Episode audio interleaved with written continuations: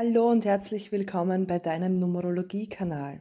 Ich bin die Christa Reinisch und heute geht es um die Liebe.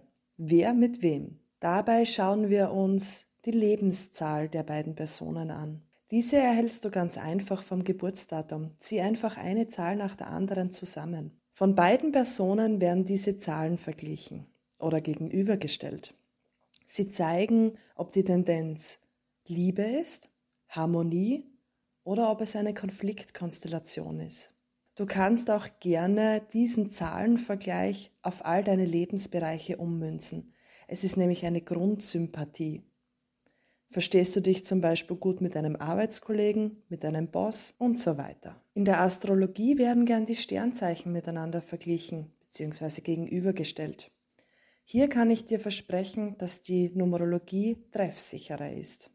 Trotzdem muss klar sein, dass bei dieser Berechnung jetzt nur eine Zahl von vier berechnet werden. Eine gesamte Partneranalyse erhältst du durch die gesamte Numerologie, aber vor allem auch durch die Kabbala. Erst in der Kabbala sehe ich, welchen Sinn und welches Ziel eure Beziehung hat, wohin die Tendenz geht, also Zukunftsdeutung. In der Kabbala kann ich berechnen, ob es Liebe ist, ob es Seelenpartnerschaften sind. Und kurz zusammengefasst, worum es geht. So, jetzt geht's aber los. Wer mit wem? Im Lebensweg der Sieben und die Liebe.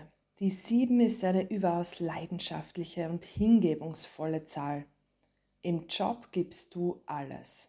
In keiner anderen Zahl findet man so viele bombige Konstellationen wie bei der Sieben. Denn du hast ein extremes Temperament und hohe Ansprüche. Die 7 und die 1, Liebe. Obwohl wir hier zwei Gegensätze von extrovertiert und introvertiert haben, bildet ihr beide eine sehr leidenschaftliche und erfolgreiche Kombination. Philosophische Gespräche tun euch beiden sehr gut und jeder darf ab und an auch nur für sich sein. 7 und 2 Konflikt. Hierbei hat die 2 gerne das Gefühl, dass sie zu kurz kommt. Das Distanzverhalten der 7 wird oft missverstanden. Gegenseitige Akzeptanz und extra viel Gedankenaustausch sowie eine gelebte Spiritualität wäre die Lösung für diese Konstellation. 7 und 3 Konflikt. Wie heißt so schön, Gegensätze ziehen sich an? Idealerweise lernen beide von ihrem Partner und leben auch die gegensätzlichen Seiten aus. Einerseits ist es die Geselligkeit, die Leichtigkeit und Verspieltheit und andererseits der Rückzug und die Tiefgründigkeit der Sieben.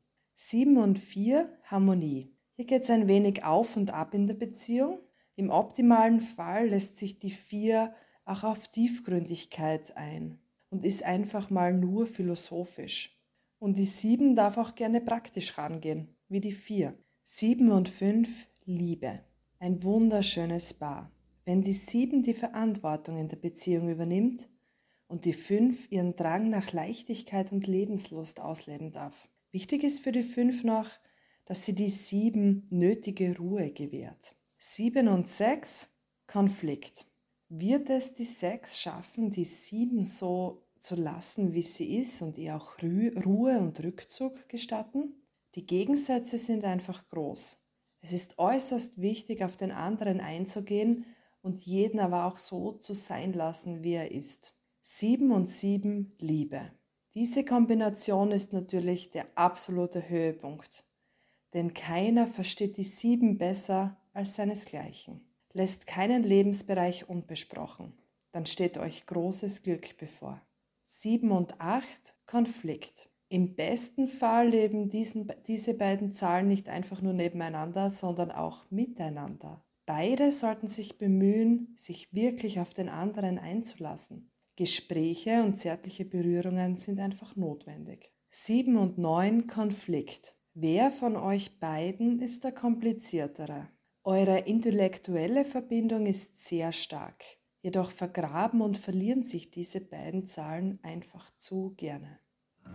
In der Numerologie sind wir auch immer in einem ganz persönlichen Jahr.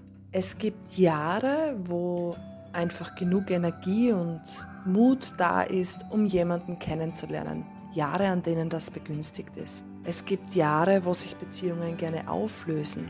Es gibt Jahre, wo man gerne heiratet, Haus baut, wo man sich sehr nahe ist. Aber eben auch Jahre, wo man viel erkennen darf. Wo du oder dein Partner gerade bist, erfährst du in meinen Folgen, wo es um die persönlichen Jahre geht.